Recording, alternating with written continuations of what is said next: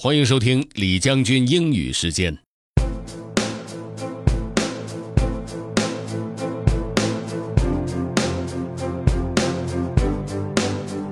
上次我们说到了 the four hidden habit skills，其中的第一点和第二点。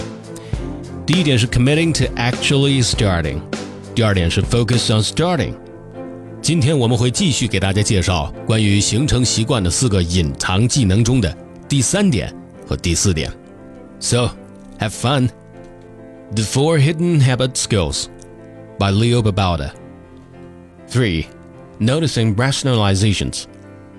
Our minds resist doing the habit and come up with all kinds of rationalizations. It's too hard. There's no need to put yourself through this suffering. You'll do it later. You deserve a break. Just this once won't hurt. We've all done this many times. The skill to master is seeing this rationalization process in action. Be mindful of it. Expose it to the sunlight of attention, and then come up with counter arguments for each rationalization. 4. Constant readjustment. This is one of the most important habit skills of all, but people fail to do it.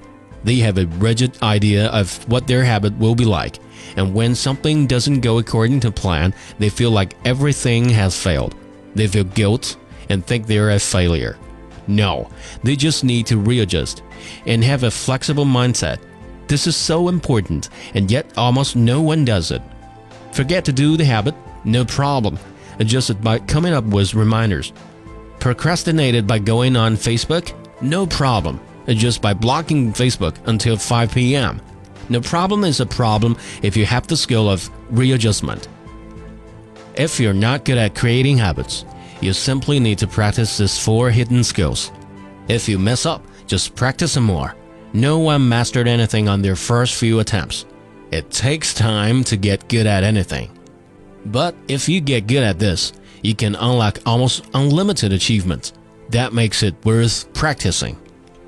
That's all for today. 我是 General Lee 李将军，明天见。